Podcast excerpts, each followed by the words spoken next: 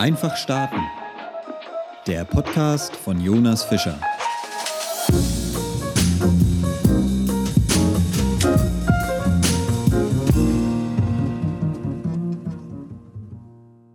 Cracked it.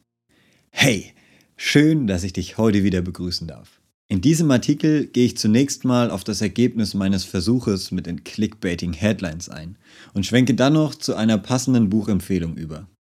Übrigens, zwischendurch ist mir ein neues Experiment eingefallen und ich würde mich freuen, wenn du dabei bist.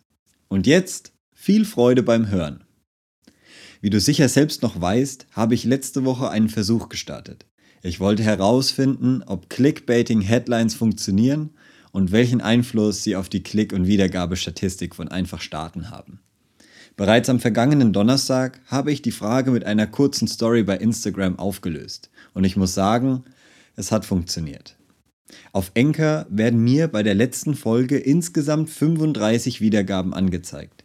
Im Vergleich zu den vorherigen Folgen bedeutet das, dass meine kleine Jubiläumsfolge durchschnittlich 15 Mal häufiger abgespielt wurde. Ähnlich verhält es sich auch bei den Klickzahlen des Blogartikels. Und auch der Instagram-Post bezüglich der letzten Folge hatte eine deutlich höhere Reichweite als die Postings zu den Artikeln 1 bis 9. Ich möchte dich mit diesen trockenen Zahlen nicht langweilen, deshalb auf den Punkt gebracht. Auf allen Medien hat die letzte Folge überdurchschnittlich performt. Mir stellt sich dabei eine große Frage. Soll ich mich jetzt freuen oder traurig sein? Also klar freue ich mich über jede weitere Hörerin und Leserin. Aber trotzdem stelle ich mir die Frage, was das für unsere Gesellschaft bedeutet. Warum bekommen Schlagzeilen mit Sex mehr Aufmerksamkeit als beispielsweise eine, die sich auf Setzen von persönlichen Zielen bezieht? Woher kommt diese Entwicklung und was bedeutet das für unsere Zukunft? StatistikerInnen würden mich jetzt sicher darauf hinweisen, dass meine Stichprobe nicht repräsentativ ist. Und, und, und. Ich weiß, ich weiß, aber darum geht es gerade gar nicht. Vielleicht ist diese Folge ja auch nur so gut angekommen, weil sie besonders kurz ist. Schließlich haben wir ja alle keine Zeit. Ich muss mir auf jeden Fall an diesem Punkt auch eingestehen, dass ich auf all diese Fragen keine Antwort parat habe, die sich mit stichhaltigen Argumenten stützen lässt.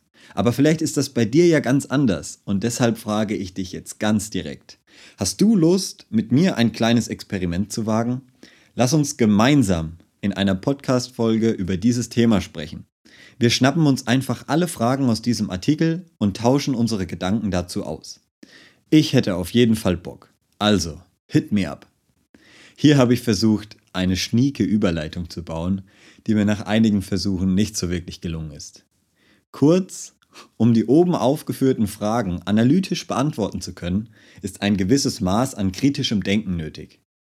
Ganz zufällig lese ich gerade zu diesem Thema ein passendes Buch. Cracked It von Bernard Garrett und Corey Phelps. Hey, ich habe das wirklich nicht geplant. Es ist ein Zufall. Zum aktuellen Zeitpunkt habe ich das Buch noch nicht ganz durchgelesen, weshalb ich auch noch kein vollständiges Review abliefern kann. Aber bisher ist es wirklich gut. Auch wenn es derzeit nur in der Originalfassung auf Englisch verfügbar ist, würde ich es dir dringendst empfehlen. Außerdem sollte das mit dem Englisch für dich eigentlich kein Problem sein. Ich behaupte das jetzt einfach, da laut Statistik die meisten HörerInnen zwischen 18 und 24 Jahren alt sind. Bereits im Vorwort machen die Autoren darauf aufmerksam, dass industrielle Tätigkeiten zunehmend durch Automatisierung und künstliche Intelligenz ersetzt werden. Aus diesem Grund wird die Fähigkeit zur Problemlösung in Zukunft ein entscheidender Skill sein. Dazu zählt die Problemlösung selbst und vor allem auch kritisches Denken. It turns out, genau bei dieser einen Sache weist die breite Masse zunehmend ein enormes Defizit auf. Das größte Problem beim Lösen von Problemen ist die Tendenz, zu wenig Zeit und Energie in die Entwicklung eines Lösungsansatzes zu stecken, aber dafür umso schneller mit der Lösung des Problems zu beginnen. Im ersten Schritt sollten wir also damit anfangen, unsere Annahmen und die Qualität der vorliegenden Informationen zu hinterfragen.